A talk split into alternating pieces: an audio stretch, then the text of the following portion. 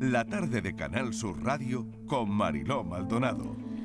Hemos hablado mucho de economía hasta esta hora porque la verdad es que necesitábamos esa visión de expertos. Ya saben que a esta hora, en la actualidad, analizamos con expertos lo que está ocurriendo en el mundo para tener distintos puntos de, vista, el análisis sosegado de distintas voces que llevan pues bastante tiempo ¿no? estudiando en política, en economía, todo lo que está ocurrido, ocurriendo. Así que hemos hablado de los países involucrados en este conflicto, pues por ejemplo como China, al que hemos dedicado un buen tramo del, del programa. Pero ahora, como siempre, vamos con la foto del día, Virginia Montero.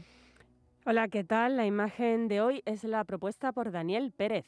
Ejerce el fotoperiodismo desde hace más de 20 años. Tras sus inicios en la prensa local, en medios como La Opinión de Málaga o El Correo de Málaga, en la actualidad colabora con el periódico El País y las agencias EFE y Getty Images.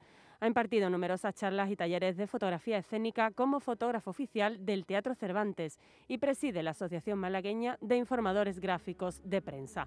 Y ya saben nuestros oyentes que pueden ver la foto del día en nuestras redes sociales. En Facebook, La Tarde con Marilo Maldonado y en Twitter, arroba La Tarde Mariló.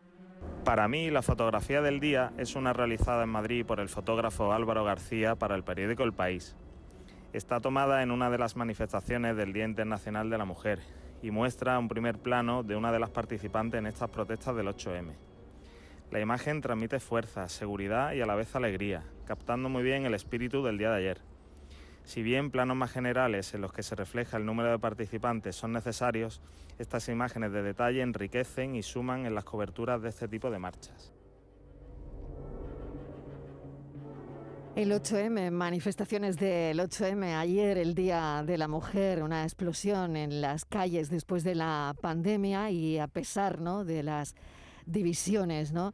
multitudinarias marchas feministas que recorrieron ciudades españolas, pese al debate, pues parece que hay una agenda común, o al menos eso es lo que comentaba la ministra de Igualdad. En cualquier caso, también ha sido hoy nuestra foto del día porque el movimiento feminista tenía ganas de retomar las calles después de esa reclusión obligada por la pandemia.